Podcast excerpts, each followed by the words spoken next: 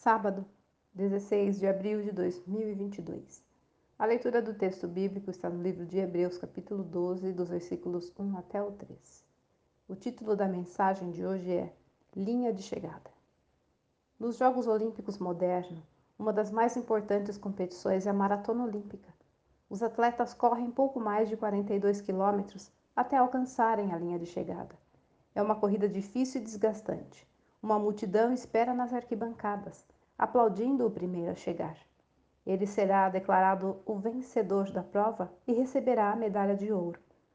Vemos que quem vive com Deus também participa de uma corrida, a da fé cristã.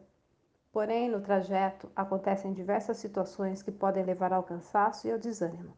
Problemas pessoais, na família, no trabalho ou com amigos. Perseguições, tristezas, depressão, angústia, necessidades físicas e financeiras, doenças, discussões e falta de entendimento, além da luta constante contra o pecado. São obstáculos que podem desviar a atenção dos seguidores de Jesus da corrida que lhes foi proposta. Para alcançar a linha de chegada, o atleta cristão deve correr bem, deixando todo embaraço e livrando-se de tudo que atrapalha o seu desempenho. Ele tem que dar tudo de si para ganhar o prêmio, seguindo o exemplo da vida dos heróis da fé cujos nomes estão alistados no capítulo 11 de Hebreus. É interessante estudar a história desses personagens bíblicos e perceber que o Deus que esteve com eles no passado é o mesmo que está com seus filhos também hoje.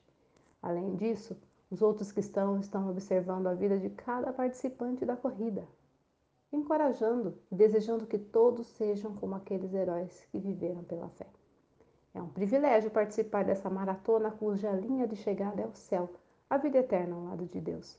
Além disso, os vencedores foi prometida a coroa da vida, com mais valiosa que qualquer medalha de ouro. Olha, a corrida é difícil, o percurso é longo, mas com a ajuda do Senhor é possível terminá-la, e bem.